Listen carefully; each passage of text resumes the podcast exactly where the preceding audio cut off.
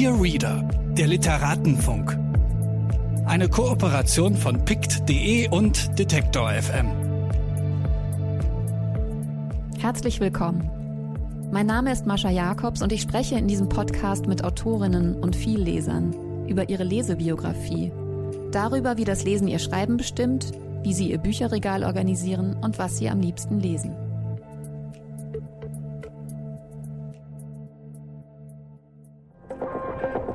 Bitte widmen Sie Ihre Aufmerksamkeit unserem Werbepartner. Dieser Podcast wird ermöglicht durch mojoreads.de. Mojo ist der neue Bioladen für Bücher im Netz. Hier findet ihr alle Bücher, ob Print oder E-Book. Ihr könnt sie an jeder beliebigen Stelle Probe lesen und euch auf der Plattform über das Gelesene austauschen. Wer Bücher empfiehlt, die dann gekauft werden, verdient 10% mit. Für Rezensionen und Kurzbesprechungen bekommt ihr Credits, die ihr dann wieder für neue Bücher auf der Plattform ausgeben könnt. Mojo nervt euch nicht mit Werbung und es gibt keine gekauften Reichweiten. Richtet euch jetzt eure eigene Leseecke bei mojoreads.de ein. Dieses Mal ist Karush Tahar mein Gast. Schon das Schreibprogramm meiner Autokorrektur will aus diesem schönen Namen ständig was anderes machen. Und meine größte Sorge bei der Veranstaltung einen Tag vor unserem Gespräch, auf der Karush als Gast und ich als Moderatorin saß, war, dass ich ihren schönen Namen falsch oder sogar verdreht aussprechen könnte. Es hat geklappt, hoffentlich. Die Frage, die das Gespräch auf der Terrasse des HKW betitelte, war What we should have read. Eine der Fragen, die ich auch oft in diesem Podcast stelle. Wir haben uns also dieses Mal schon einen Tag vorher kennengelernt, aber das eigentliche lange Gespräch fand dann wie gewohnt hier in meinem Bücherregal statt und ihr hört es jetzt. Wir sprechen über Gegenwartsliteratur, den aktuellen Roman von Karouche Taha, Im Bauch der Königin, gerade bei Dumont erschienen, Neue Sprachen, den Weg von Karouche von einer Anglistin zur Lehrerin zu einer hochdekorierten Schriftstellerin. In Windeseile hat sie seit 2018 zwei tolle Romane veröffentlicht. Frauenfiguren, ihre Lesebiografie, Tausend und eine Nacht, Medea, American Psycho, Sandra Cisneros, Kafka und weibliche Sexualität. Herzlich willkommen, Karush Taha. Also ich hatte gestern schon angefangen, äh, deinen Roman zu lesen, zur Vorbereitung natürlich, und kam nicht ganz durch. Und dann habe ich heute Morgen weitergelesen und dir gerade schon gesagt, dass es mich zu Tränen rührt. Und gleichzeitig ist es auch lustig und gleichzeitig ist es auch ganz hm. leicht und schwer, hm. eben zugleich. Ähm, das Buch heißt Im Bauch der Königin und ist gerade bei Dumont erschienen. Es ist ein wahnsinnig tolles Buch und ich habe schon gesagt, es ist ja auch gar nicht so dick. Und es ist auch ein Wendebuch, also man hat zwei Perspektiven. Äh, man muss äh, die eigentliche Königin und Protagonistin, heimliche Protagonistin des Romans erklären. Shahira, eben die Mutter von Yunus, mhm. die eine alleinerziehende Mutter ist, die mit vielen Männern schläft. Und du versuchst, du beschreibst aus beiden Perspektiven, also aus einer männlichen und einer weiblichen Perspektive. Ähm, den Blick es ging mir gar nicht darum, männlich-weiblich. So habe ich aber tatsächlich angefangen, weil mich interessiert hat, wie, wie Shahira ihre Geschichte erzählen oder, oder wie sie wahrgenommen werden würde, wenn, wenn das Geschlecht äh, der Erzählerin irgendwie wechselt weil ich erst mit Rafiks Perspektive angefangen habe und gemerkt habe, ich komme da jetzt nicht so weit, weil es für mich auch sich ganz komisch anfühlte, wenn Shahira ihm plötzlich ihre Geschichte erzählt und ich dachte so, nein, Shahira würde ihm nicht ihre Geschichte anvertrauen. Sie würde vielleicht eher einer jungen Frau ihre Geschichte anvertrauen, auch zu Zwecken des, der Selbstermächtigung. Und äh, da ist mir eben Amal so als Figur aufgefallen. Und ich habe Amal, ihre Geschichte habe ich ganz lange in mir rumgetragen, aber ich konnte nicht anfangen zu schreiben, weil ich irgendwie Amal als, als Person nicht gehört habe. Und es, es war für mich aber ganz wichtig, dass beide Figuren, beide ErzählerInnen grundverschiedene Stimmen haben. Mhm. Und dass, dass die LeserInnen das auch so bemerken, wenn sie das Buch wenden, dass sie auch verstehen, okay, es ist nicht nur einfach eine andere Perspektive, sondern es ist auch eine andere Sprache. Das kann auch nur eine andere Realität sein, weil es auch ganz viele Widersprüche gibt äh, und zwar grundlegende Widersprüche, dass bei Amal sie Yunus verprügelt und bei Rafiq Rafiq verprügelt Yunus. Und bei Rafiq sind Amal und er zusammen, also Geliebte, und bei Amal sind das halt Feinde, weil sie dann mit Yunus beste Freundin ist. Genau, wir müssen kurz erklären für die Hörerinnen, wie die äh, Figurenkonstellationen sind. Also äh, Rafik ist ein äh, Klassenkamerad von ähm, Yunus, Yunus ja. und Yunus ist eben der Sohn von Shahira. Und Amal ist, wie gesagt, ein Mädchen. Sind die eigentlich in einer Klasse? Also in Rafiks Erzählung ist das eine Clique und in Amals Erzählung ähm, ist die Clique von Rafik gegen Yunus und Amal.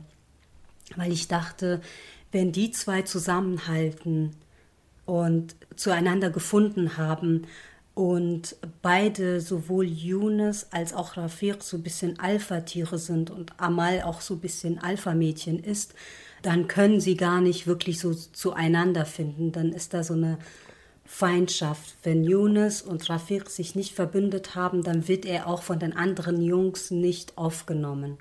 Und so, so bleiben sie einander feindlich gesinnt. Genau, weil man muss sagen, Yunus hat keinen einfachen Stand weil er der Sohn, der Hurensohn im Viertel ist. Im Viertel ist. Seine Geschichte hat mich am meisten interessiert und so hat es auch angefangen mit der Erzählung.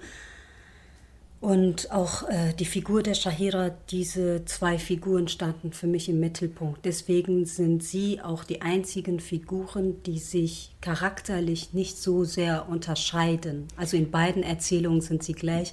Und das ist vielleicht das Traurige, in beiden Realitäten sind sie die gleichen Menschen. So, obwohl alles andere sehr verschieden ist, hatten sie nicht die Möglichkeit, eine andere Person zu sein ja, oder anders ja wahrgenommen so. Deine. Kinder, also dein, dein Sohn, gerade wenn du alleinerziehend bist, ist ja wie dein rechter Arm. Das mhm. ist ja ein Teil von dir. Und der Titel des Buches Im Bauch der Königin sagt ja auch schon, dass Yunus ja in dem Bauch seiner Mutter war. Und der Bauch spielt natürlich auch noch eine andere Rolle. Das ist ein sehr poetisches Bild, da können wir später noch mal drüber sprechen. Es geht eben auch darum, dass er ja ein Teil von ihr ist mhm. und aus ihr entstanden ist. Und nicht, sich nicht von ihr trennen kann? Ja, es ist, ähm, den Bauch kann man als Gefängnis lesen, dass er in ihrem Bauch gefangen ist. Man kann den Bauch aber auch als den Bauch der Mutter, nämlich dass sie die einzige Person ist, die ihm Trost und Geborgenheit schenken kann, Schutz. dass sie die einzige Quelle ist, zu der er immer wiederkehren kann und Kraft, Energie irgendwie tanken kann, wie auch immer man das ausdrücken möchte. Aber sie bietet ihm tatsächlich als einzige Person Schutz. Das sieht er aber nicht, weil er seine Mutter auch sehr oft durch die Brille der Gesellschaft einfach sieht. Und die, dieser Blick ist sehr, sehr hart. Ja, und man fragt sich, warum bleibt diese Frau eigentlich im Viertel, wo sie doch einfach wegziehen könnte? Oder warum bleibt Yunus bei seiner Mutter, wo er doch in einem Alter ist, wo er einfach abhauen könnte? Ja. Und, Und das ist die gleiche Frage bei den Eltern von Amal, bei der Mutter, ja. die auch bleibt, obwohl der Vater sie verlässt und in den Irak zurückgeht. Und man fragt, da fragt sich die Gesellschaft auch, warum bleibt sie? Warum geht sie nicht? Ja. Warum geht sie nicht mit? Warum geht, verschwinden sie nicht endlich? Ja, ja. Also da kommt und dieser Topoi auch nochmal vor. Amals Mutter ist für mich ähm, zwar ein Gegensatz von Shahira, weil sie eine andere Sichtweise darauf hat, wie eine Frau sich verhalten sollte, aber sie ist, sie hatte für mich die gleiche Stärke und sie ist für mich genau wie Shahira eine tragische Figur, weil genau wie bei Shahira auch die Gesellschaft, obwohl sie ähm, vielleicht sich moralisch nach außen hin richtig verhält, wird sie trotzdem darauf angesprochen, warum sie nicht ihrem Mann folgt und nach Kurdistan zurückkehrt. Und dann erfährt man, dann erfährt Amal vor allem, dass sie nicht verlassen worden ist. Also das ist der Mutter ganz wichtig, dass sie sagt, ich bin nicht verlassen worden, sondern ich habe mich sehr bewusst dafür entschieden, hier zu bleiben und versucht ihrer Tochter das klar zu machen, dass da ein Unterschied ist zwischen ich bleibe hier und folge dem Typ nicht oder er hat mich verlassen und ich bin diese traurige Gestalt geworden. Und das war für mich ganz wichtig, diesen Unterschied zu machen, obwohl dieser Unterschied sehr gerne in der Rezeption so unterschlagen wird, dass man dann sagt, ja, sie hat sich ja unter diesem Kopftuch versteckt, ohne zu wissen, was dieses Kopftuch eigentlich für, für die Frau bedeutet. Und das finde ich dann halt schade, weil man dann, es gibt ja diese eine Stelle, wo Amal sagt, meine Mutter ist keine Frau mehr, sie ist nur noch eine Schlagzeile, sie ist nur noch ein Streitfall, sie ist keine Frau, weil sie gebrochen Deutsch spricht. Sie ist nur noch ähm, ja so eine Headline und ich habe das Gefühl, so eine die, Fatima. Also wie so, ein, so eine Idee. sie ist eine Idee, sie ist Frau. ein Konzept, sie ist mhm. ähm, genau, sie ist äh, wie gesagt ein, ein Diskussionsgegenstand, äh, aber sie wird nicht als Individuum gesehen. Und dann, was passiert ist, aber in der Rezeption wird genau das gemacht mit der Frau. Obwohl man das Gefühl hat, hey, ich habe doch einen Roman darüber geschrieben, dass du eben diese Frau als Frau, als Individuum sehen solltest. Und dann schaffen es die ganzen KulturredakteurInnen nicht, sie äh, nicht zu objektivieren. Ja, sie auf das Kopftuch zu reduzieren. Und da, da denke ich mir so, habt ihr die ganze, also habt ihr den Roman gelesen? Wahrscheinlich so, nicht. Wahrscheinlich doch. Und es ist so oberflächlich und das ja. ist, und genau, das ist Wie lesen Menschen?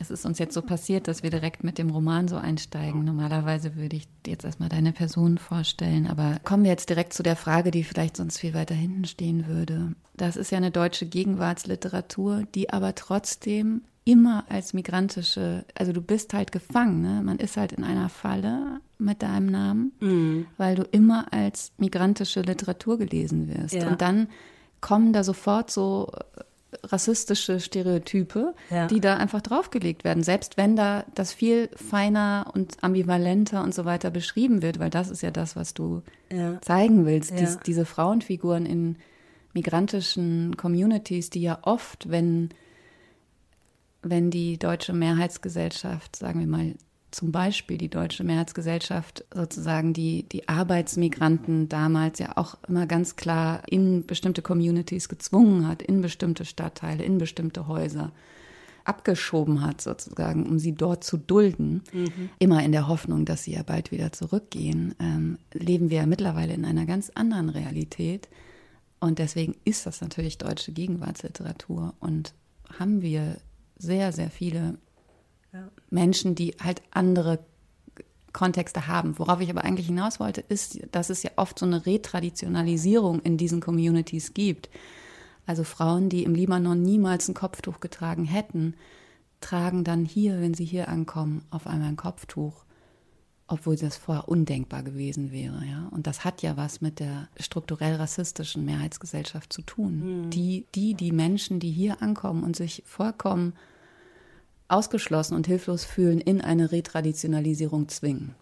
Also ich meine, es ist jetzt vielleicht auch ein bisschen zu einfach gesagt, da müsste man natürlich jede Geschichte es gibt viele Faktoren. Ich, ich denke da gar nicht an eine Retraditionalisierung, sondern es ist äh, auch oft ein Distinktionsmittel.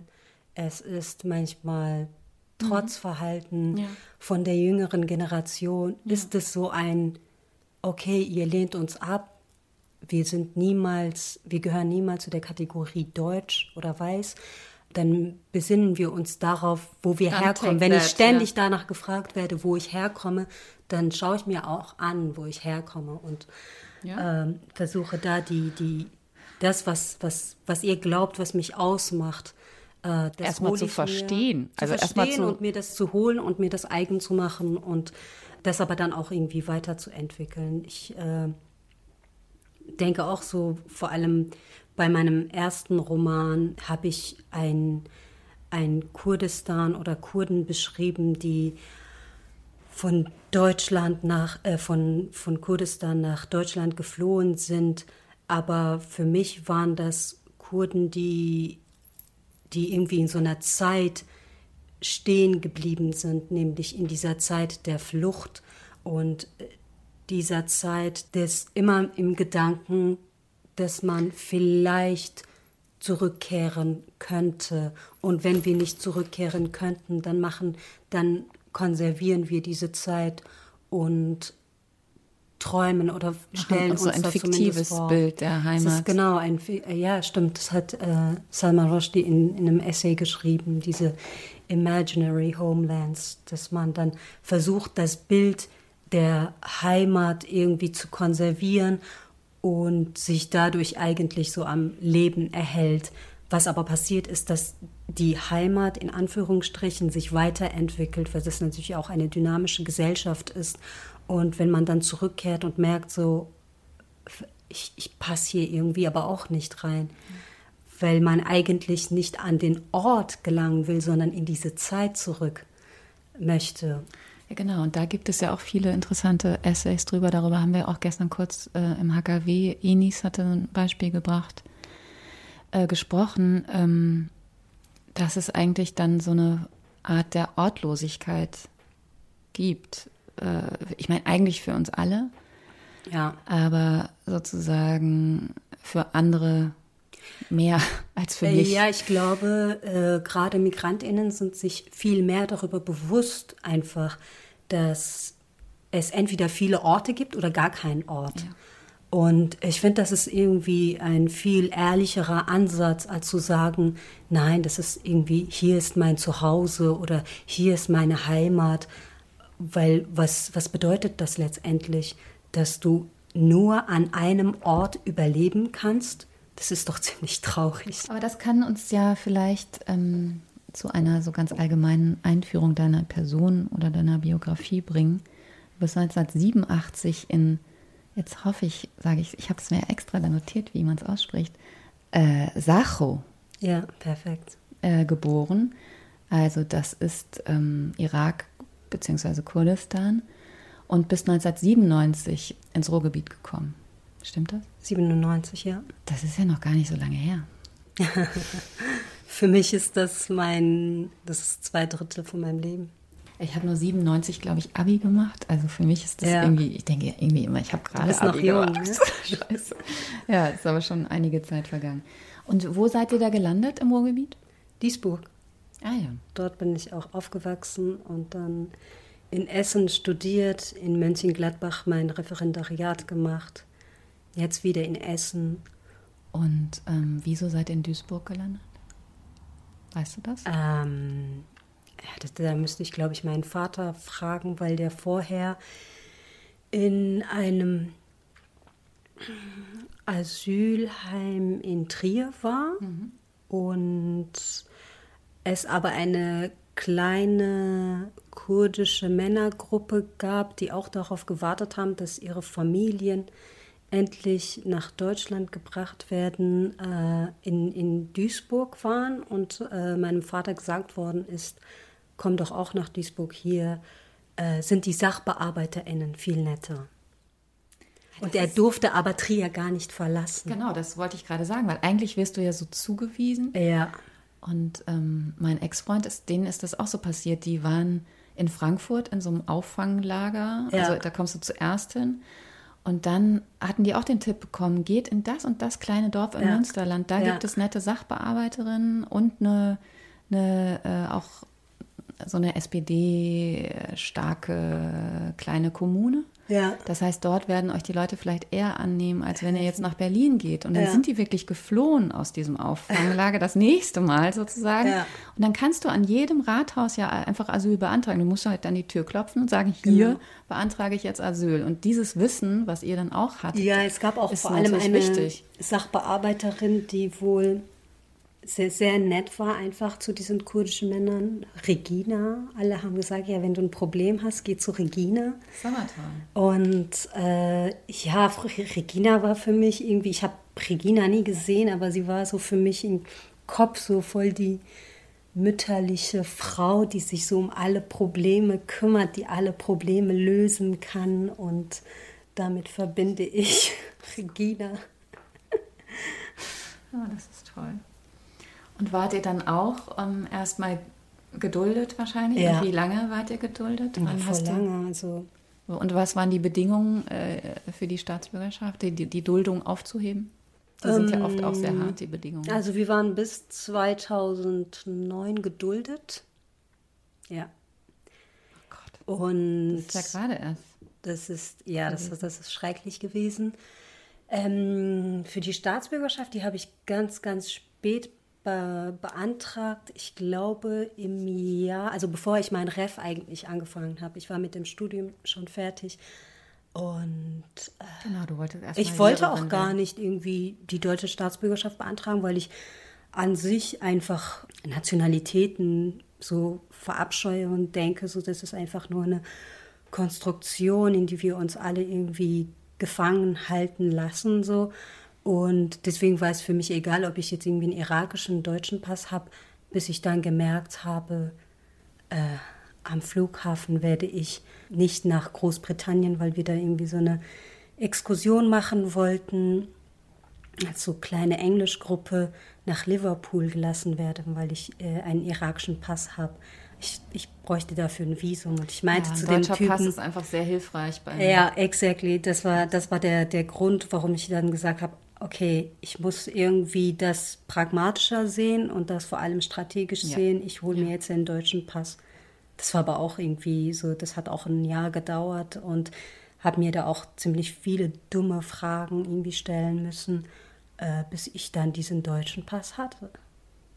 Und die Duldung, also ich weiß eben bei meinem Ex-Freund, dass die Duldung daran geknüpft war, dass alle Kinder einen Ausbildungsplatz haben mussten. Das heißt, die Kinder, die auf dem Gymnasium waren, auf dem Weg zum Abitur, mussten die Schule abbrechen und eine Ausbildung beginnen, um so. die Duldung in eine äh, in die Staats nee, es ist ja nicht ja, die Staatsbürgerschaft, wie nennt man das, was nach der Duldung? Nee, das ist äh, befristet. Status? Es gibt dann die äh, ja den Status befristet zu sein und dann gibt es irgendwann die Niederlassungserlaubnis und damit kannst du eigentlich ganz normal reisen und äh, dich bewegen. Für bestimmte Länder musst du dann natürlich ein Visum beantragen. Mhm.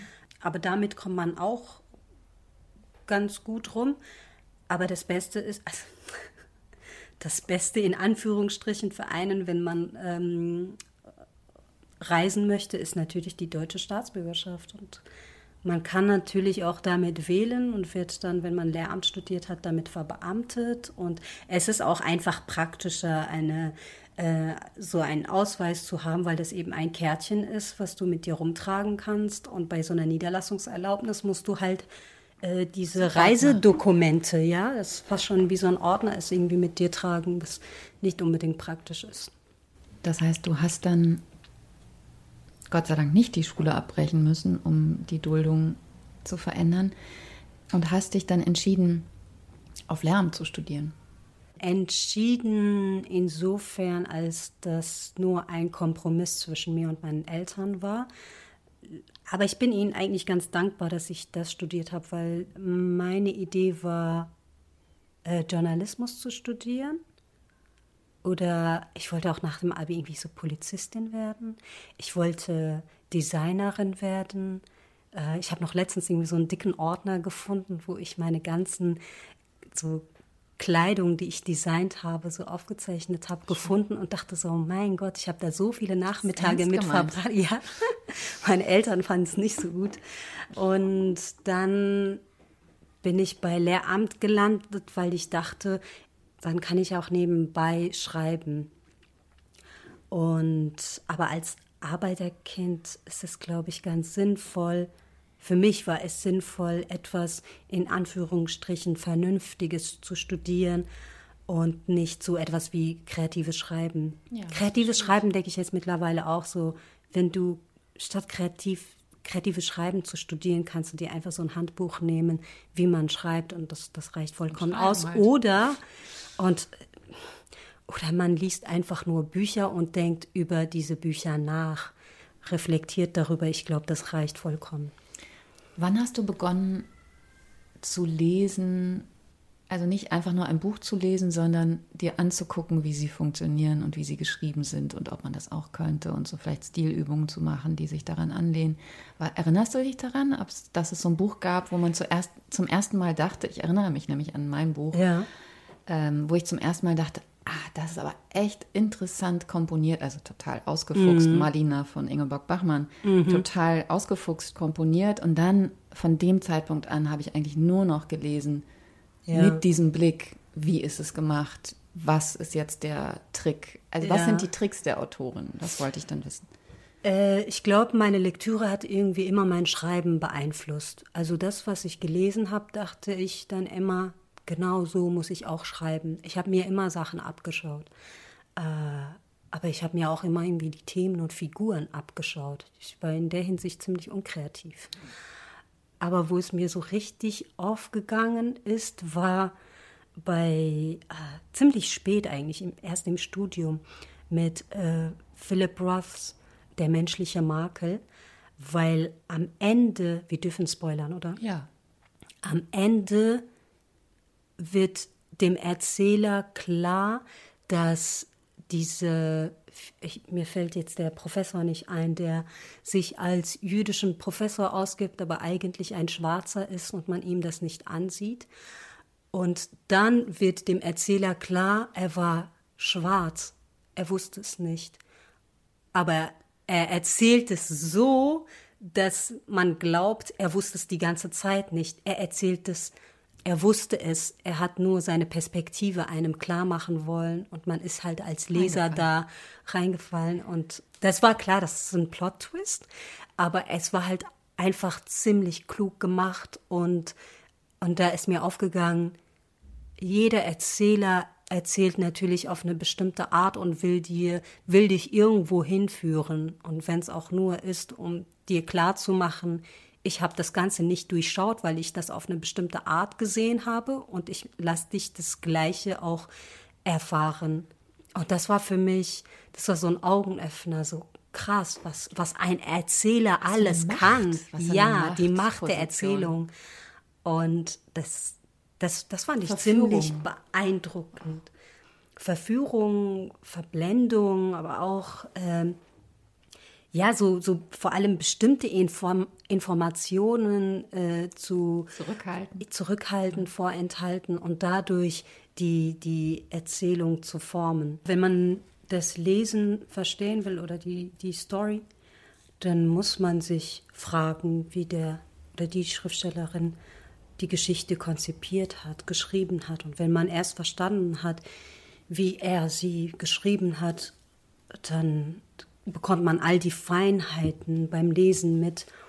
Mm, das sollte man vielleicht vor allem bei so äh, in Anführungsstrichen schwieriger Lektüre machen, weil da so viele Details einfach drinstecken, weil äh, dieser Mensch sich so viel Zeit genommen hat, einen Satz zu schreiben. Ich meine, manchmal verbringe ich einen Tag damit, einen Absatz zu schreiben und dann bin ich total glücklich, dass ich einen Absatz geschrieben habe und wenn ich dann aber höre, jemand hat irgendwie das Buch innerhalb von zwei Tagen, was natürlich auch ein Kompliment ist, aber innerhalb von zwei Tagen so, ja, ich, ich denke mir auch so, warum, warum müssen wir immer schnell lesen? Wir können doch langsam lesen, wir bekommen viel mehr mit, wir würdigen damit auch viel mehr die Arbeit der SchriftstellerInnen.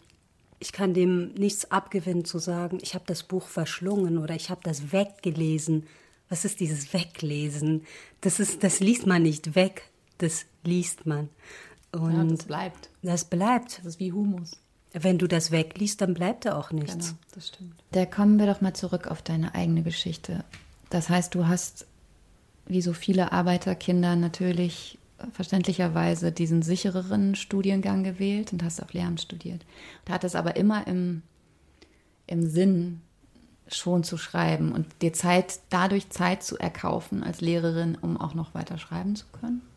Ja, schreiben, aber nicht unbedingt veröffentlichen, weil das war für mich etwas, was andere machen, aber was mir irgendwie nicht zusteht und weil ich auch einfach in der deutschen Gegenwartsliteratur so nicht wirklich gesehen habe, dass da ein Platz für mich ist, für, für die Geschichten, die ich schreibe.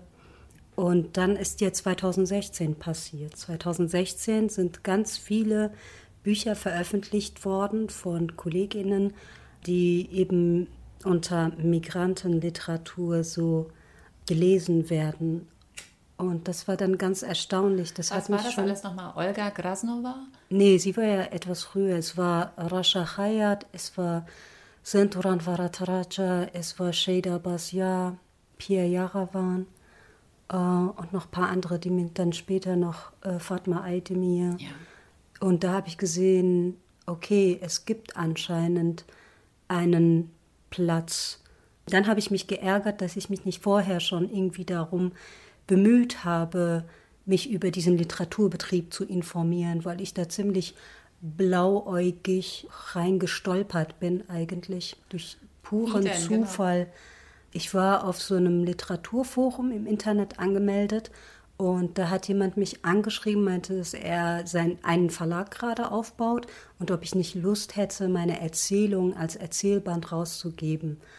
Und dann habe ich einen Kollegen äh, angeschrieben, der in Hildesheim studiert hat und ihn gefragt, hey, ist das, ist das, soll ich das machen? Und der so, nein, mach das nicht. Das ist doch, wer ist das? Und was, was bezweckst du denn damit, einfach nur dein Erzählband rauszugeben? Was, das geht dann unter und das bekommt niemand mit und das ist dann fertig. Und er meinte dann, äh, es, ist, es wäre ganz gut, wenn du dich bei einer Literaturagentur bewirbst. Ich habe dann so Literaturagentur bei Google eingegeben und mich erstmal über Literaturagenturen äh, informiert und habe dann von dem Kollegen so zwei Adressen bekommen und mich auch bei beiden gemeldet und beide waren interessiert. Und die eine Agentur, vor allem die Agentin, war ziemlich interessiert an, an meinem Schreiben und begeistert. Und sie hat das eigentlich, das Ganze mm, so, also dafür gesorgt, dass ich dann bleibe und weiterschreibe. Und dann hat aber mein Referendariat angefangen. Und das war eine ziemlich stressige Oh Gott, Zeit, ja. aber ich hatte halt auch dann den Vertrag mit der Literaturagentur und fühlte mich verpflichtet, äh, natürlich diesen Roman fertig zu schreiben. Ich wollte mir aber auch beweisen, dass ich einen Roman schreiben kann, weil ich vorher nur Kurzgeschichten geschrieben habe. Und habe dann diesen Roman tatsächlich während dieser Zeit beendet. Und wir haben dann mit äh, Verlagen, wobei nicht lange, äh, gesprochen. Es gab dann von Dumont diesen Deal, Preamp nennt sich das. Das heißt, man hat 24 Stunden Zeit, sich zu entscheiden. Und der Vorschuss war hoch genug, dass ich sage, ja, klar. Obwohl- Und das war vielleicht, Da warst du Es vielleicht ist so- blauäugig. War der gar nicht so gut, der Vorschuss? Weißt du das heute? ach so, doch, doch, der Doch, war, der war ganz gut. gut. Es ist ja immer noch ein Debütroman und ich bin ja ein No-Name gewesen. Ich hatte ja keine Kontakte, weil ich einfach keine Hildesheimerin bin und auch Leipzigerin oder nicht in Berlin wohne oder irgendwie vorher mal in Anthologien veröffentlicht habe. So also einfach niemand. Niemand. Und dieser Niemand äh, versteht noch nicht mal, wie Verlage funktionieren, wie dieser Literaturbetrieb funktioniert, wie krass vernetzt alle miteinander sind. Und ich komme da einfach rein und sage, hier bin ich. Was ist denn hier los? Und so. Aber hat doch ganz gut funktioniert, oder? Es hat ganz gut funktioniert. Es war das Buch hat ziemlich viel Aufmerksamkeit bekommen. Beschreibung Ja. einer Krabbenwanderung. Genau, Dein Debütroman. 2018 erschienen. Und dann war es für mich aber wichtig, dass ich dann direkt weiterschreibe und mich nicht irgendwie darum kümmere mit, ähm, ja, was gibt es da für Preise, was gibt es da für Stipendien. Darauf bin ich halt viel später gestoßen, weil ich so die, die Biografien von Kolleginnen durchgelesen habe. So, ah, der oder die hat dieses Stipendium. Ah, man kann sich auf Stipendien bewerben. Und so, weißt du, ich bin irgendwie so peu à peu habe ich mich an diesen Betrieb herangetastet und äh, dann gemerkt, okay, wenn ich nicht als Lehrerin arbeite, muss ich mich irgendwie anders finanzieren. Und da war ich dann ganz dankbar für diese ganzen Stipendien. Habe mich dann mit diesem Manuskript äh, beworben und auch äh, einige Stipendien bekommen und konnte so an dem Buch weiterschreiben, ohne als Lehrerin arbeiten zu müssen. Gut, aber viele müssen natürlich Geld verdienen mit den Lesungen und Moderationen oder was sich da so anschließt. Genau. Das heißt, oft ist man ja nach der Veröffentlichung eines Buches dann erstmal ein Jahr mindestens damit beschäftigt, halt zu touren auf eine Art.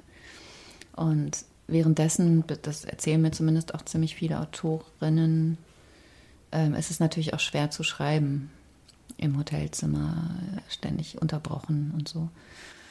Ähm, du hast es jetzt aber sehr fix gemacht, also 2018 das Debüt und jetzt schon 2020 der nächste Roman. Lag also schon ganz viel in deinen Schubladen? Das war auch eine Kurzgeschichte. Die Idee war schon vorher da. Ich hatte, also die Krabbe hatte ich 2012 als Kurzgeschichte geschrieben und diese Geschichte hatte also nicht fertig geschrieben, ne? wie gesagt, nur 30 Seiten, so die ersten 30 Seiten. Und diese Geschichte hatte ich 2015 angefangen, auch die ersten 30 Seiten. Rafiqs Teil hatte ich geschrieben. Ich habe noch weitere Kurzgeschichten, aber das, das, das wird mir jetzt so langsam, ähm, dafür finde ich die Geschichten einfach nicht mehr interessant genug. Man entwickelt sich ja auch weiter, hat irgendwie andere Vorstellungen davon, wie, was man erzählen möchte. Und obwohl ich jetzt für, für die dritte, für mein drittes Buch auch schon so eine Idee habe, die ich mal in einer Kurzgeschichte so thematisiert habe, aber nicht. Natürlich ist ein Roman wieder was anderes. Nava Ibrahimi hat ja ähm, vor, die, im vorletzten Podcast äh, dein Debütroman hier empfohlen. Ja, danke, Nava. Und ich habe mit Nava auch darüber gesprochen. Ich habe sie gefragt, ob sie sich jetzt nach dem zweiten Buch als Schriftstellerin bezeichnend äh, mhm. und vorstellt sozusagen. Und sie meinte, ja, jetzt schon, aber es fällt ihr eigentlich immer noch schwer. Wie ist es bei dir? Was sagst du, wenn ich habe immer, fragt, ja, ich habe ich hab immer gesagt, ich bin Lehrerin. Und äh, meine Lektorin, meine ähm, Agentin meinten zu mir, nein, du bist Schriftstellerin. Ich, ich brauchte ziemlich lange, um mich als Schriftstellerin zu verstehen.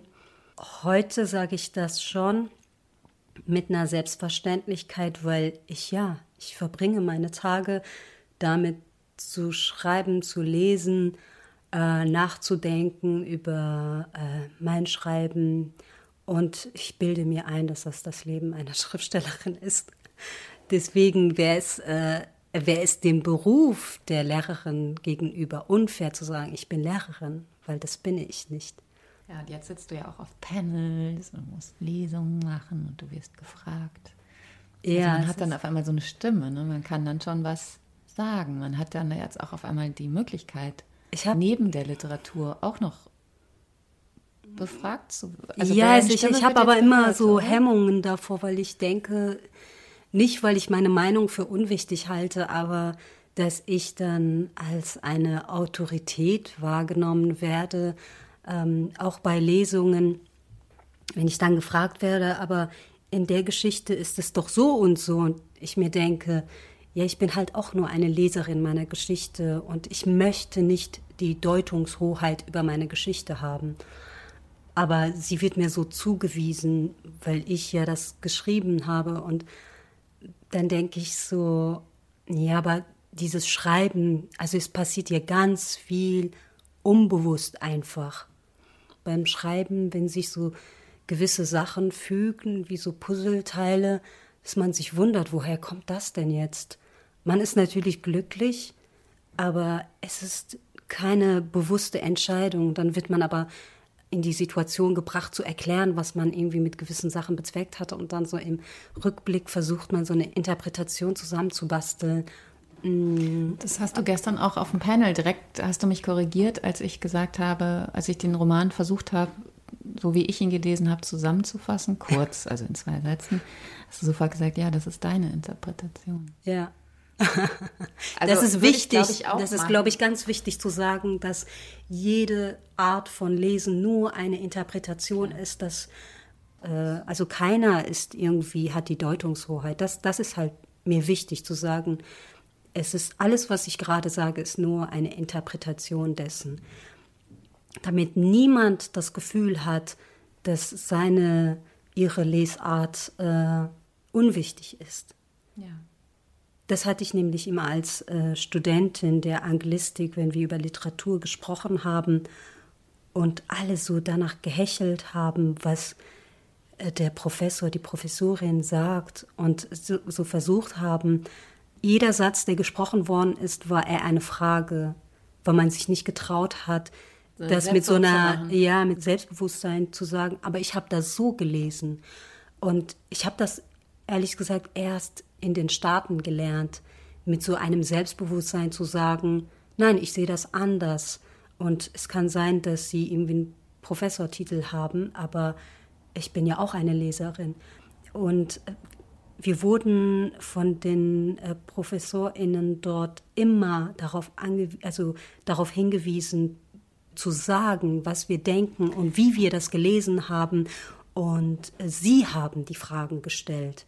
Und das war, das war ganz wichtig. In Deutschland wurden wir nie gefragt. Wie, äh, klar gibt es da die Klausurfragen, aber die Diskussionen waren eher äh, dass Studenten irgendwie fragen, wenn überhaupt, wenn es so ein Seminar war.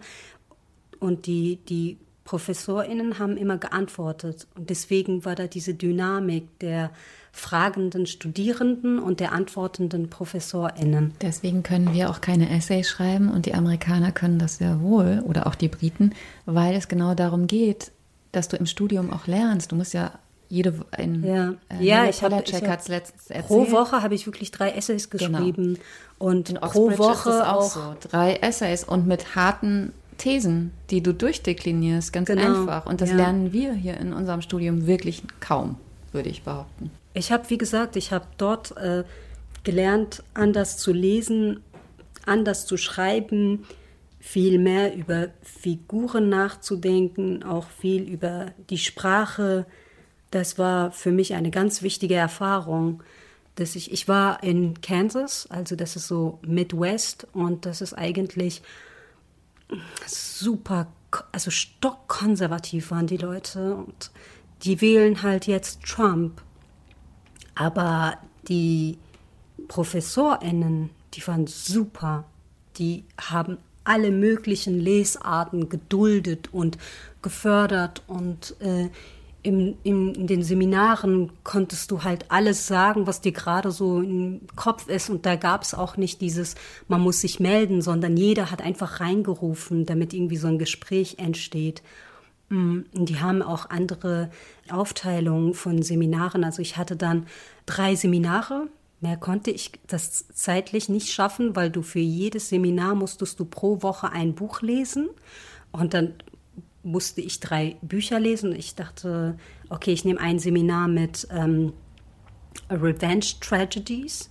So, da ging es halt nur Dramen äh, zu lesen und dann äh, Gothic Literature und das andere war Conspiracy Theories, aber halt eben auch in Literatur.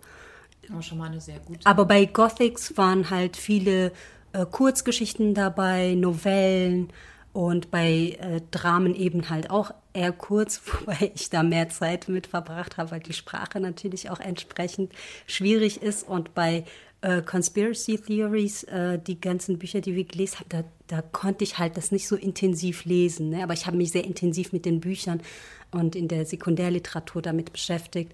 Und die Seminare sind so aufgeteilt, dass du entweder findet es zweimal in der Woche statt, dann sind es 90 Minuten und wenn es dreimal in der Woche stattfindet, dann sind es 60 Minuten. Das heißt, dreimal in der Woche 60 Minuten sich mit einem bestimmten Buch auseinanderzusetzen.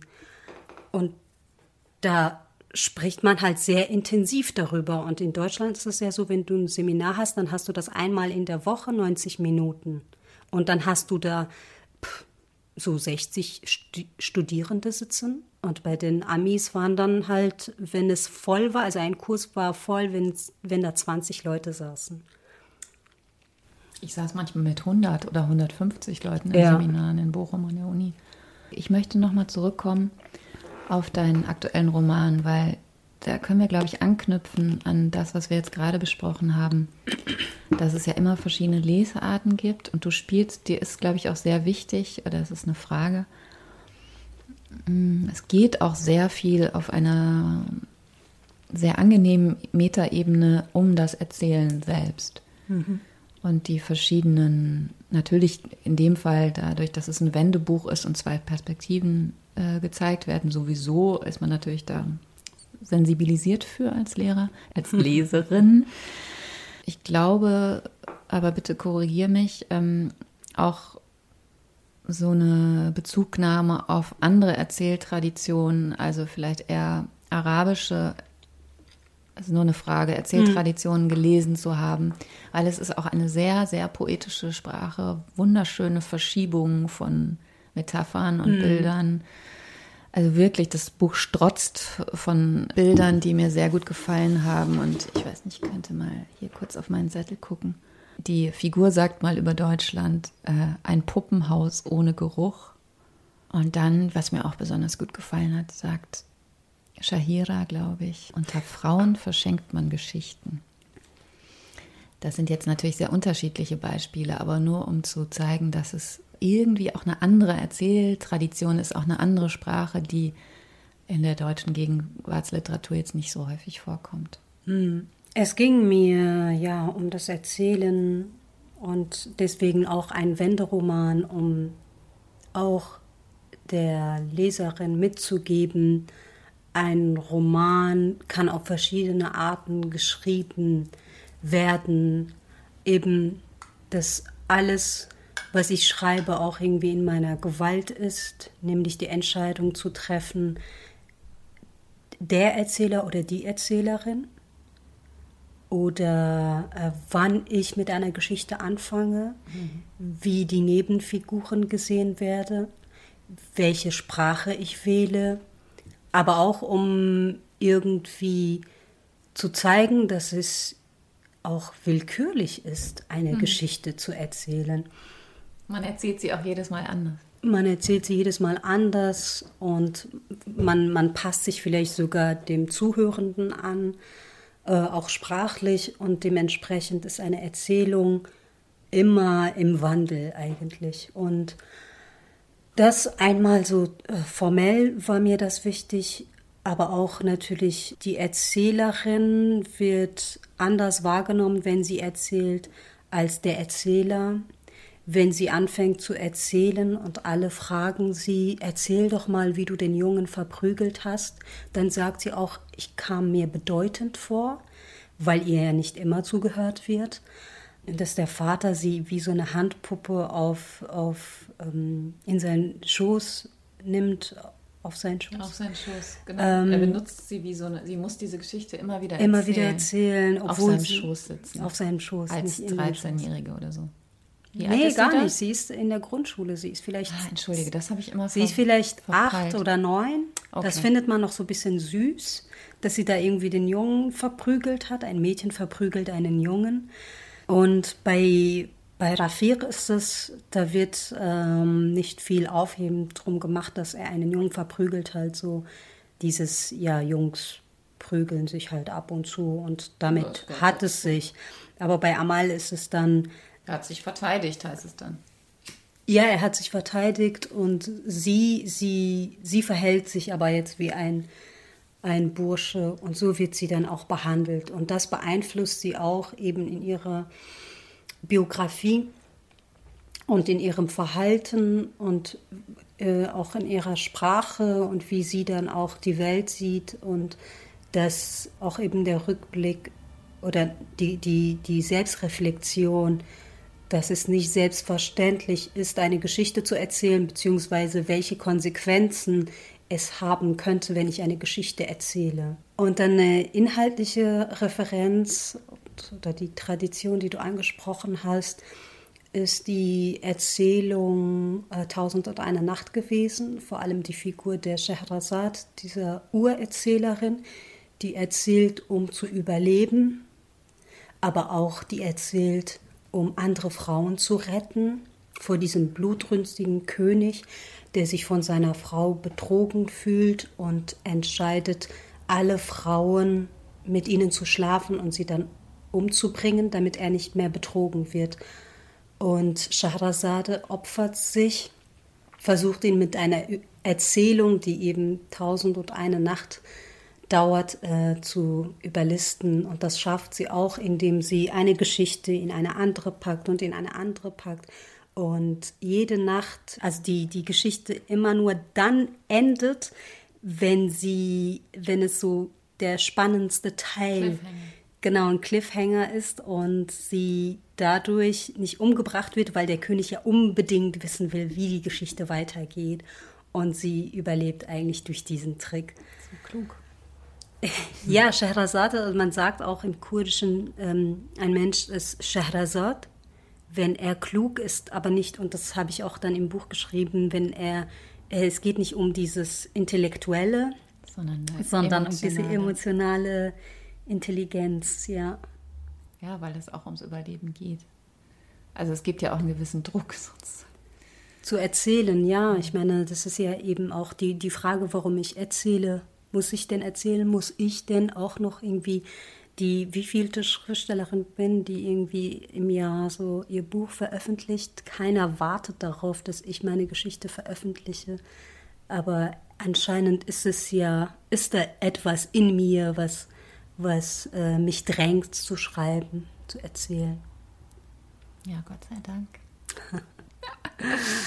also ich bin total glücklich, dass ich diese beiden Romane entdeckt habe. Ich möchte nochmal äh, mit dir über Shahira sprechen und dich fragen, dass das Thema sexuelle Selbstbestimmung, was auch schon in deinem Debütroman eine Rolle spielt, also wie du dich dem genähert hast, warum dir das so wichtig ist, das zu zeigen, wie eine ähm, sexuell freizügig agierende Frau. Es gibt eben gar keine Bezeichnung für solche Frauen, während es ja im männlichen, äh, für Männer ganz viele äh, auch sehr nette und sogar fast bewundernde Bezeichnung gibt für äh, Schürzenjäger, Verführer, ähm, Halodris, Don Juans, gibt es ja für Frauen kaum Wörter. Äh, ich habe darüber nachgedacht, was ein Wort sein könnte, weil ich in einem anderen Interview von dir gehört habe, dass du mit Freundinnen darüber gesprochen hast, was gäbe es denn da für ein Wort. Wenn eine Freundin von mir wild unterwegs ist gerade, würde ich sagen, ja, die ist halt gerade ein heißes Häschen. Also für mich ist es eher was ähm,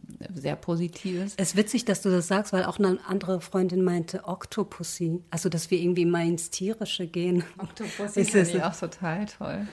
Wilde Füchsin hat letztens, letzte Woche ein Freund von mir gesagt über eine Person, die die einfach äh, ihrer Lust folgt und ähm, sich nicht darum schert, was das für Konsequenzen hat. Wie hast du dich dem angenähert? Weil es gibt ja auch in der Literaturgeschichte sehr wenig Beispiele, weil man merkt auch dem Roman an, du bist auch auf der Suche nach einer Sprache für Sexualität. Mhm. Und es gibt ja ähm, sehr wenig gute Beispiele, weil es für Frauen natürlich immer wahnsinnig gefährlich war und auch noch gefährlich ist, über Sexualität oder selbstbestimmte Sexualität zu schreiben. Deswegen frage ich mich, was hast du dir vorher andere Bücher angeschaut? Jetzt mal neben Tausend und einer Nacht, wo du schon so eine Sprache gefunden hast, die irgendwie, die eine Sprache für weibliches Begehren gefunden hat? Ich habe mir vor allem Figuren von Frauen angeschaut, die außerhalb der Ehe, der Monogamie Affären hatten und das sind dann natürlich immer Männer gewesen, die über diese Frauen geschrieben haben. Äh, Flaubert, Madame Bovary oder Anne Karenina. Aber diese Frauen, das sind immer so, oder deutsches Beispiel, Effi Briest, diese Frauen, die werden dann am Ende immer mit dem Tod bestraft. Die Schriftstellerin, die mir vor allem sprachlich äh, so als ähm, Vorbild gedient hat, war Anne oder Ernäßen mit das Delta der Venus. Ich war ziemlich beeindruckt davon, mit welcher Selbstverständlichkeit sie über Sex schreibt. Und es ist natürlich auch eine männliche Sprache, die sie benutzt, weil uns einfach keine andere Sprache zur Verfügung steht und wir erst lernen müssen, über Sprache, über den männlichen Blick auch zu reflektieren und dementsprechend unsere Sprache zu ändern oder uns diese Sprache eigen zu machen. Äh, ich erinnere mich, dass bei meinem ersten Buch immer wieder gesagt worden ist, mit was für einer vulgären Sprache ich die Erzählerin erzählen lasse, wenn sie über Sex mit ihrem Liebhaber äh, spricht, erzählt und dass das doch schon fast irgendwie pornografisch wäre und dass ich doch auf Provokation aus bin, was völliger Quatsch ist, weil ich mir denke, wenn ein Kollege das geschrieben hätte, dann hätte man das einfach überlesen, dann ist das halt so. Und bei, bei der Frau wird das aber so hervorgehoben. Das ist jetzt bei dem Buch nicht so passiert, aber hier bin ich jetzt auch nicht so explizit geworden. Mir ging es auch eher darum, wie ich ähm, Shahira, also welche Motivation sie hat, aber auch als literarische Figur, dass ich sie nicht mit dem Tod bestrafe, nur weil sie Sex hat und weil sie ihrer Lust nachgeht. Und für mich war es auch wichtig, ihre Sexualität nicht zu pathologisieren, sondern zu sagen, nein, sie hat Sex, weil sie Lust hat. Das ist der einzige Grund. Es gibt keinen anderen Grund. Es ist nicht, weil sie ihren Mann irgendwie eins ausfischen möchte oder weil sie jemanden betrügen möchte. Es geht einzig und allein um sie, um ihren Körper und wie sie ihren Körper entdeckt. Ich wurde auch letztens irgendwie auf einer Lesung gefragt, ob ich mich mit feministischer Theorie auseinandergesetzt habe und deswegen das so schreibe, wie ich schreibe. Also nein, ich habe mich nicht mit feministischer Theorie auseinandergesetzt. Äh, also das soll jetzt kein Kokettieren sein, sondern ich hatte vielleicht einfach nicht die Zeit, aber nicht die Lust, die ähm, auch nicht das Bedürfnis. Vielleicht kommt das ja noch. Aber ich habe auch als Schriftstellerin nicht eine Agenda, sondern ich sehe mich immer noch als Schriftstellerin, die eine Figur schreibt und ich habe das viel intuitiver einfach gemacht. Ich habe gesehen, wie man sonst über diese Frauen schreibt und dachte, nein, das gefällt mir nicht, ich mache das anders.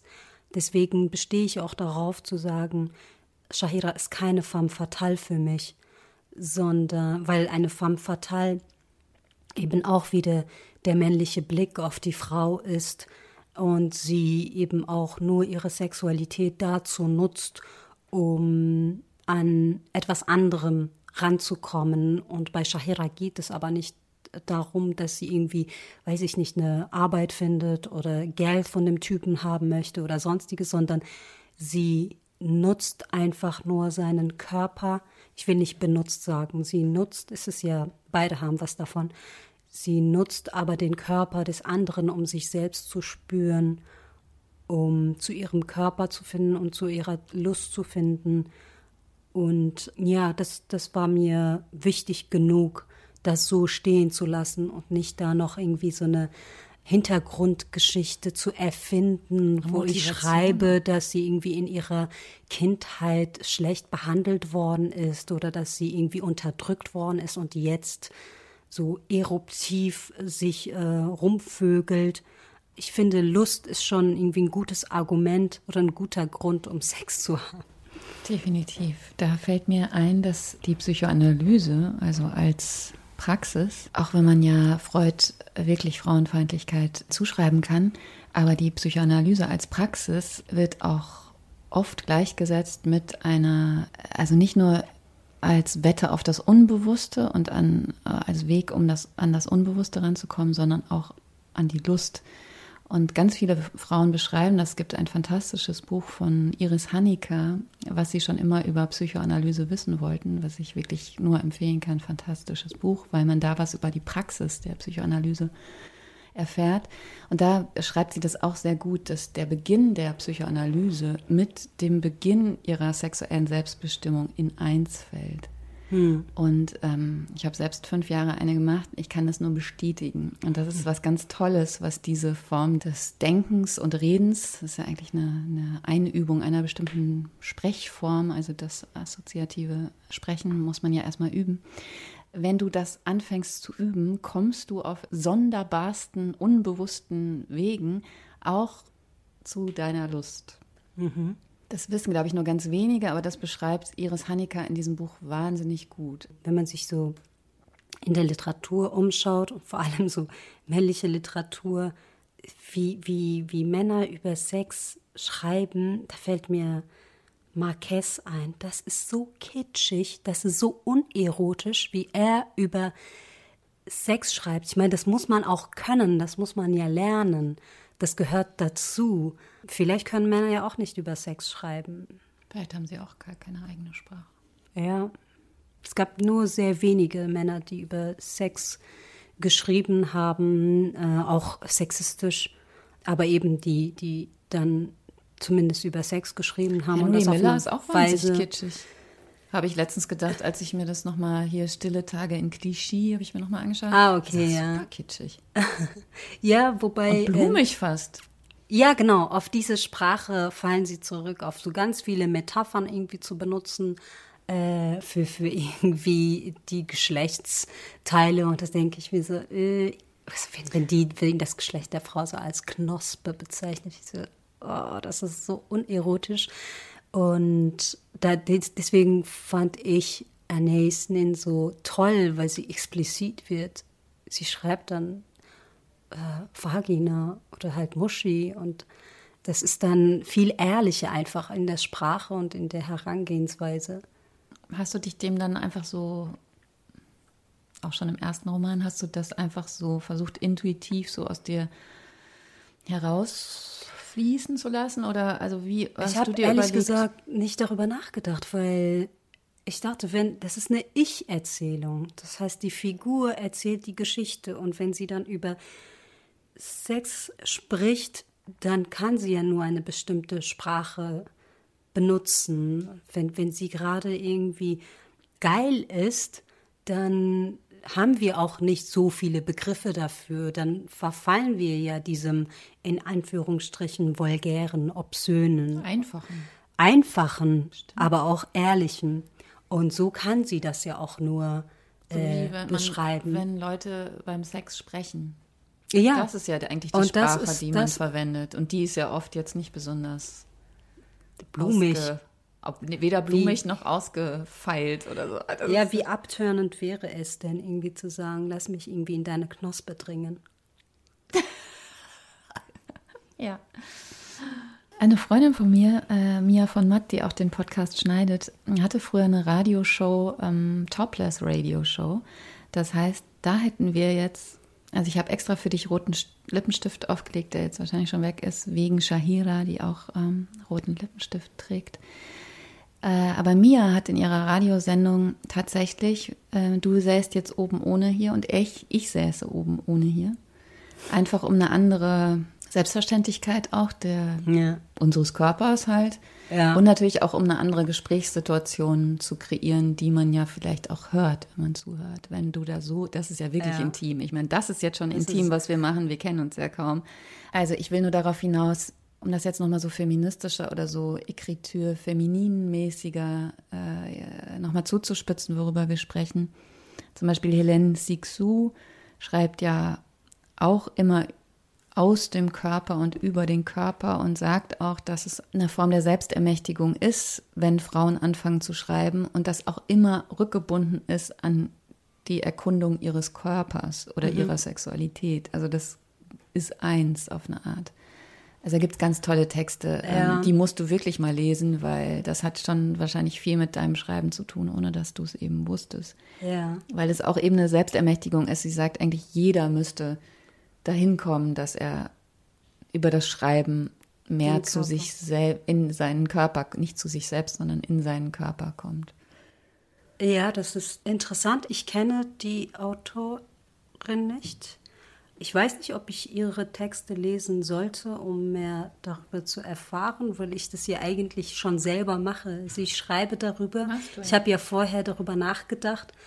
Ich beschäftige mich ja mit auch vielen anderen Themen und ich möchte mich halt eben nicht auf, auf ein Thema so fokussieren. Ja, das verstehe ich. Ähm, aber ich lerne eben auch von vielen anderen SchriftstellerInnen. Diese Sinnlichkeit, die findest du ganz oft bei Toni Morrison, wenn sie da schreibt, wie ein Mädchen, das auf ein Pferd steigt und dann plötzlich merkt, wie, wie sich eben in ihrer Vagina was tut und sie plötzlich merkt, da ist etwas, also weißt du, dass, dass sich da ihre Sexualität anfängt zu entwickeln, da ist ja eine andere Körperlichkeit, als wenn ich das in einem äh, nüchternen Stil lese und dann denke ich mir so, oh, warte, hat das jetzt Toni Morrison geschrieben? Dann, dann halte ich inne und, und lese diesen Satz irgendwie fünfmal und denke so, ach, wie krass ist das denn? Also so, so ganz, ganz nebenbei, nebenbei mhm. irgendwie so eine Intimität zu schaffen zwischen dieser Figur, die ihre Sexualität entdeckt und dass ich als Leserin das erfahren darf, du wie sie das, das wie sie das entdeckt hat und ja, und man spürt das und das, das kennen, glaube ich, alle Schreibende, wenn man dann irgendwie das Buch weglegt und merkt so, was, was, was, was habe ich da gerade gelesen, wie, wie krass ist das bitte? Und dann die, diese ganzen Gedankengänge losgelöst davon irgendwie sich entwickeln. Und das ist so meine Herangehensweise. Hast du als Teenager erotische Literatur irgendwo entdeckt und gelesen? Lesen habe ich immer als etwas Rationales äh, empfunden und nichts, was, was irgendwie äh, mit, mit meinen Emotionen zu tun hat, also mit meinen sexuellen Gefühlen.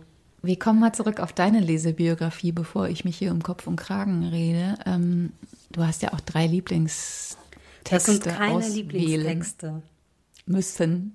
Sag mal, genau, und genau aus dem Grund konnte ich, ich weiß gar nicht, doch, ich habe Lieblingstexte, aber ich habe jetzt versucht, ähm, so lesebiografiemäßig äh, eher VertreterInnen zu finden für meine Lesebiografie.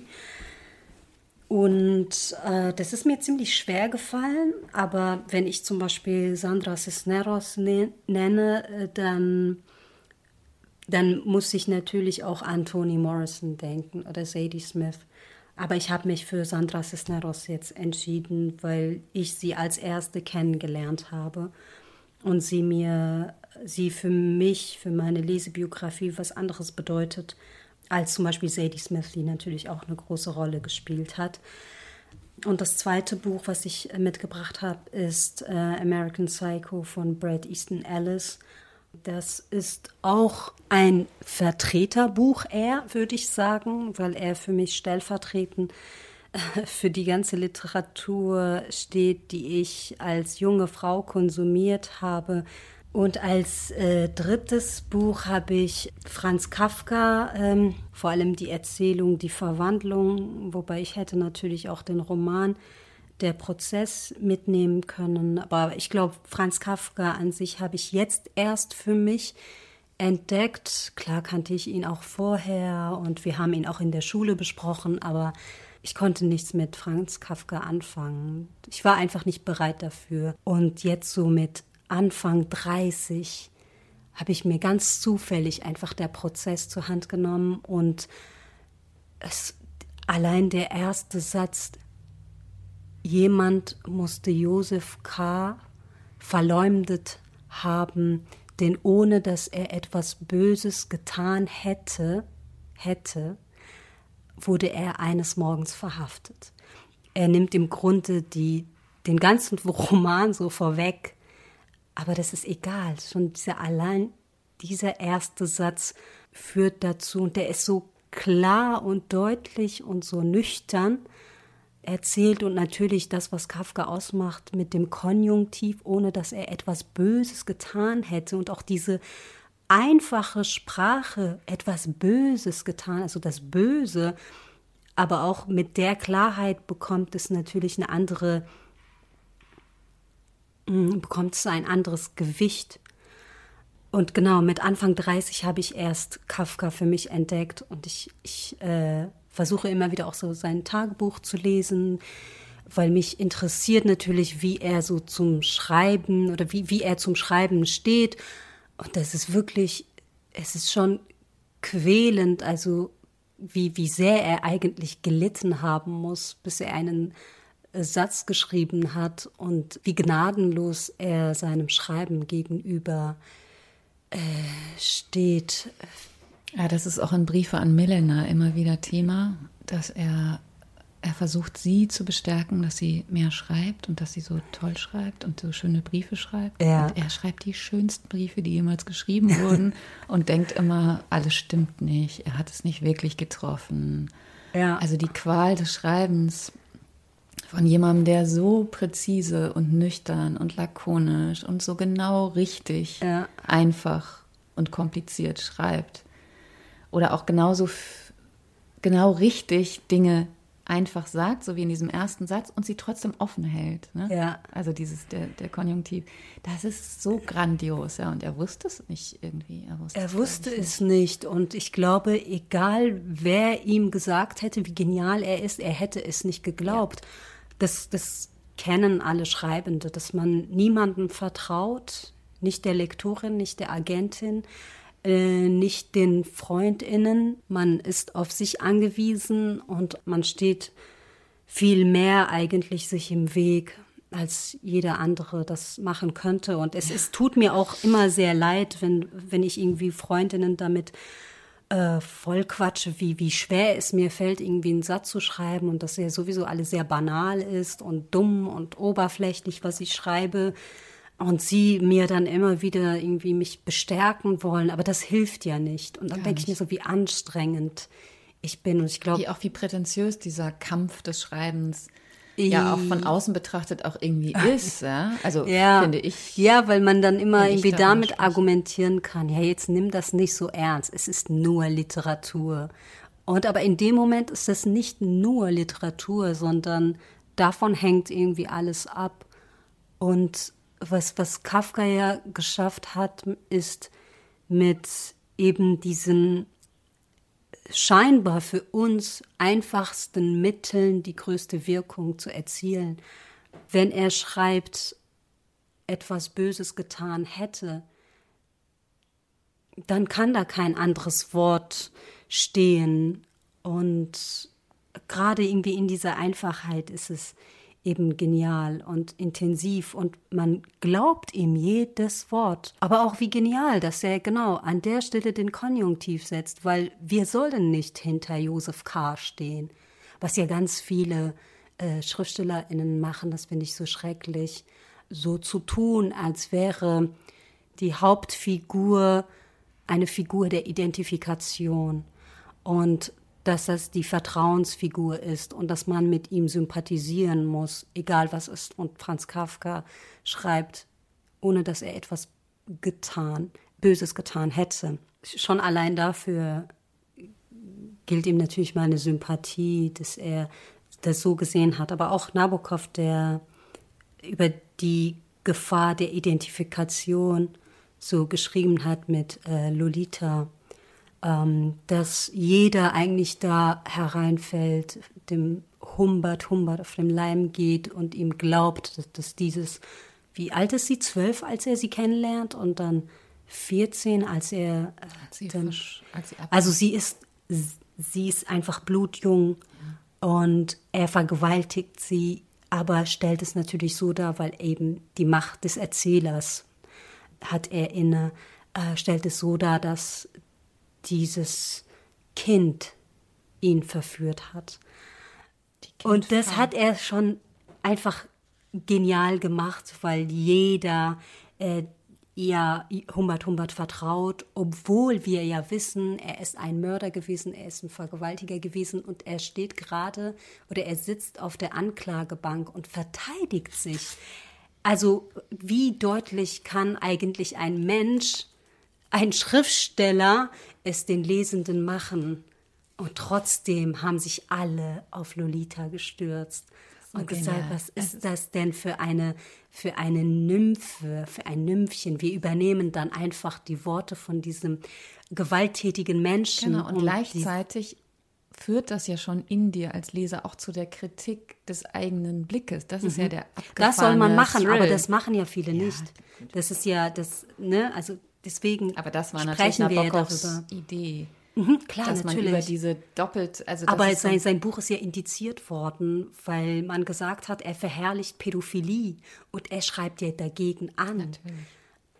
Auch das Buch, also ähm, ah, ja, genau. Alice American Psycho war auch, äh, es ist 91 erschienen und war bis äh, und 95 bei Kiwi erschienen auf Deutsch und wurde aber dann indiziert bis 2001 in Deutschland ja. konnte man das nicht erwerben. Und aufgrund der Gewalt? Oder ja, ja, jugendgefährdend. Nein, nicht der Sexualität.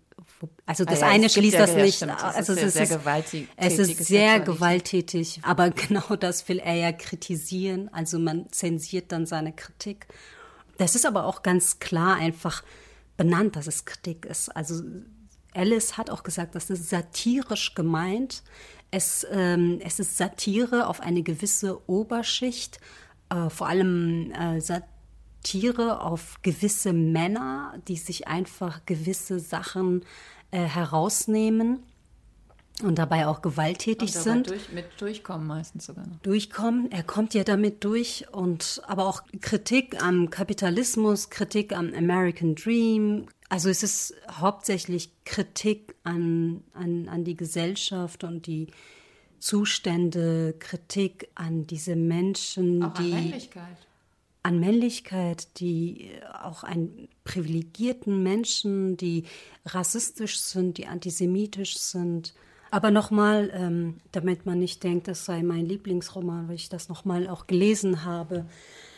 Es ist auch eine scheinbar nüchterne Sprache und kühle Sprache, aber überfrachtet mit Details. Mhm. Diese Details, dieses ganze Name-Dropping, dieses, ähm, diese Markennennungen, ähm, aber auch ganz viele literarische Referenzen, die es einfach gibt, direkt am Anfang mit, fängt er an mit ähm, einem Zitat aus Dantes göttliche Komödie, nämlich das Zitat, was am Anfang der Helen-Episode so steht und endet auch so ziemlich damit. Auf Englisch ist es There is no exit und im Deutschen habe ich gerade gesehen, steht hier ist kein Ausgang.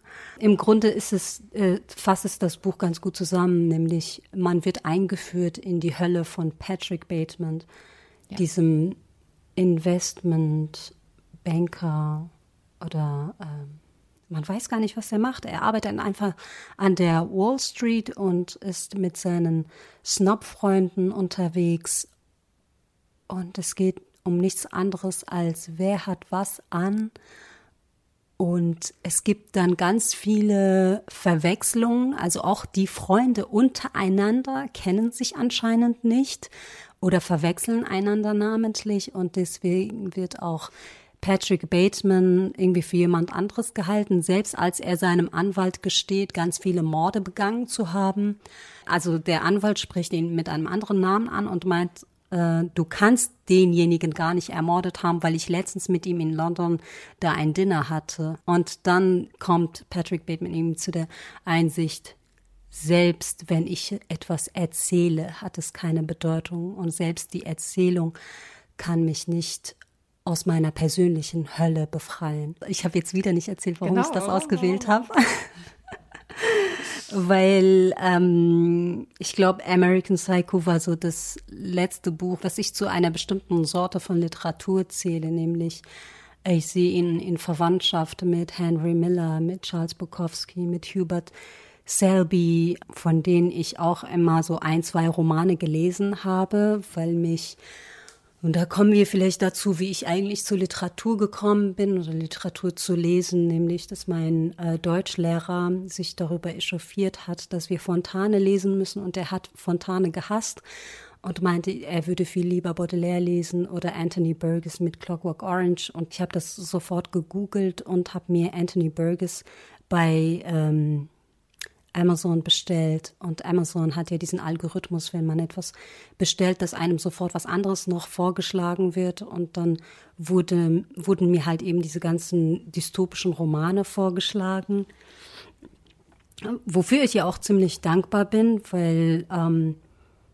ja, es ist, es ist ja legitim, irgendwie sich in so einem bestimmten Bereich dann irgendwie tiefer zu lesen, aber natürlich auch einfach fremdgesteuert. Und dann denke ich, aber wir sind ja immer fremdgesteuert. Es gibt immer jemanden, der uns sagt, was wir lesen sollen.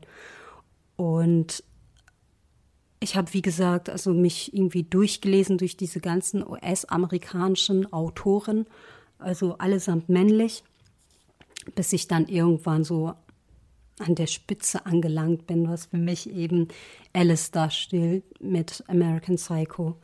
Ich hatte das Gefühl, ich habe irgendwie genug davon und habe dann parallel dazu, und das habe ich sehr spät erfahren, dass zum Beispiel Sandra Cisneros auch 91 erschienen ist. Parallel dazu habe ich eben auch Sandra Cisneros kennengelernt. Auch über in, den Deutschlehrer? Ne? Nein, nicht über den Deutschlehrer. Das wäre ein ja, Ding das, der Unmöglichkeit. Das ich falsch verstanden. Da wollte ich schon noch nachhaken. Äh, nee, dachte, über die verrückt. Spanischlehrerin. Wir haben das in Spanisch besprochen. Total ja, total toll, genau. Aber eben durch die Spanischlehrerin und durch, durch den Spanischunterricht, obwohl Sandra Cisneros auf Englisch schreibt.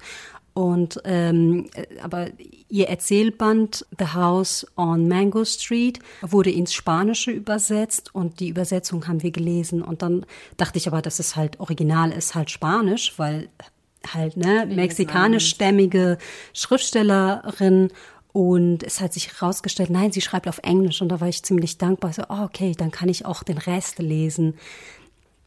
Also wie gesagt, man muss wissen, ich habe vorher halt diese ganze weiße Dude-Literatur gelesen und war dann ziemlich fasziniert davon, äh, dass eine mexikanischstämmige Frau auch wieder mit Selbstverständlichkeit über bestimmte Menschen schreibt, nämlich eben über, ich weiß nicht, ob es ihre Community ist, aber so von den biografischen Angaben, die ich von ihr kenne, müsste es eigentlich zutreffen, dass sie über diese Menschen schreibt und sie in die Gegenwartsliteratur holt, sie ins Zentrum rückt.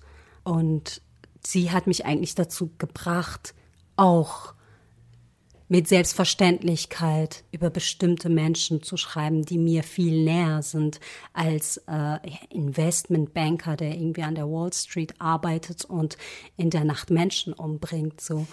Deswegen ist Sandra Cisneros, ich habe noch mal reingeschaut. Es ist, äh, ich würde nicht sagen einfach, weil Kafka ist auch einfach in Anführungsstrichen, aber sie hat eben auch diese sehr bildliche, sehr vielleicht blumige Sprache, würde man sagen, sehr überladen, aber es passt eben auch zu, zu den Figuren, die ähm, diese ganzen spanischen Songs hören und diesen lateinamerikanischen Schmerz in sich tragen. Und so ist es auch geschrieben. Aber ich habe sie jetzt als Vertreterin für all die Schriftstellerinnen genommen, die die mich auf dem Weg zu meinem Schreiben bestärkt haben, nämlich auch für äh, Sadie Smith und äh, Toni Morrison, die mir jetzt so auf die Schnelle einfallen. Auch Cisneros, hast du gestern schon ein bisschen beschrieben, bezieht sich ja auf alte lateinamerikanische Mythen oder so rurale Geschichten, die mhm. sich immer wieder erzählt wurden. Ja. Und holt es in die Gegenwart. Genau, es ist so eine moderne Adaption. Es ist, ein, es ist auch wieder ein Erzählband von ihr. Sie hat leider nur einen Roman geschrieben. Das ist ihr zweiter Erzählband äh, gewesen. Das heißt Woman Hollering Creek and Other Stories. Und A Woman Hollering Creek ist die englische Übersetzung von diesem Fluss, äh, der heißt La Gritona. Übersetzt heißt das der Schreihals. Und die Figur wundert sich, warum so ein schöner Fluss denn so einen Namen bekommt. Und dann La Gritona ist eigentlich La Llorona. Das ist die Weinende. Und das ist ein, eine Mythologie oder äh, eine Folklore der äh, LateinamerikanerInnen, äh, die besagt, dass diese Frau, die sich einen hübschen Mann äh, gewünscht hat und die einen stattlichen Mann heiraten wollte und den heiratet sie dann auch und wird von ihm schwanger und hat irgendwie drei Kinder mit ihm. Und dieser Mann ähm, verlässt sie, also betrügt sie und verlässt sie.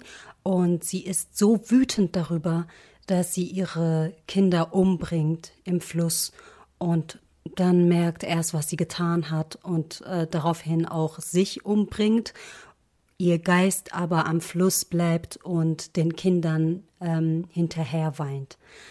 Und dieses Weinen des Geistes hören, also das glauben die DorfbewohnerInnen, dass sie dieses Weinen der Frau hören, deswegen auch La Llorona und deswegen auch der Schreihals La Gritona und dann merkt irgendwann die Figur, dass sie auch Nee, das merkt sie nicht, aber das sollte man als Leserin vielleicht merken, dass sie eben diese moderne Version ähm, von dieser La Gritona ist, weil sie eben auch einen geheiratet hat, der, den sie sich so anders vorgestellt hat und der sich als sehr gewalttätig entpuppt, der sie schlägt, der äh, nicht nicht gut zu ihr ist. Aber sie befindet sich eben in dieser gewalttätigen äh, Beziehung und kann dem nicht entkommen, weil sie als Mexikanerin ist ähm, von einem mexikanischstämmigen US-Amerikaner in die Staaten geholt worden und sie hat einfach keine Kontakte. Sie vereinsamt